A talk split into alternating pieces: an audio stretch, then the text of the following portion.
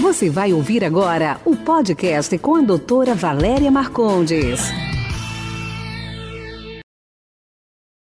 O que eu mais escuto aqui no consultório, ai não, não mexe na minha boca, eu tenho medo de virar aquela bocona. Não, pelo amor de Deus, não faz a minha boca. Por quê?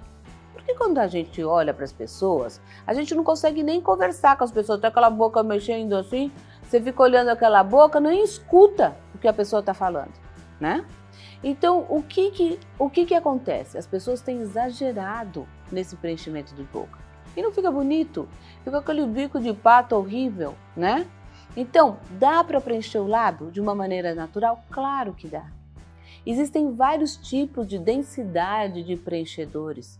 Existem pontos específicos para se fazer isso de uma forma natural, de uma forma harmônica. Dá para a gente estudar um rosto. Claro que se você tem um lábio pequeno, você não vai ficar com uma bocona. Se você tem uma bocona, não vai ficar uma boquinha. Porém, sabe aquele seu lábio da juventude? Né? Dá até para você olhar uma foto, ó, queria essa boca assim parecida como eu era, como eu tinha. Porque com o tempo a boca vai murchando, os lábios vão entrando. Então dá sim, dá para a gente fazer ácido hialurônico preenchendo essa boca de uma maneira natural, harmônica, tirando aquele código de barra, né, que são aquelas ruguinhas, sem ficar com aquela bocona de bico de pato.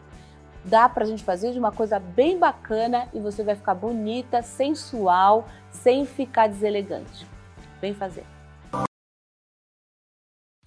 Esse foi nosso podcast de hoje. Espero que você tenha gostado. Quer participar? Envie sua pergunta em áudio para o WhatsApp 11 99459 3134. Sua pergunta será respondida no próximo podcast.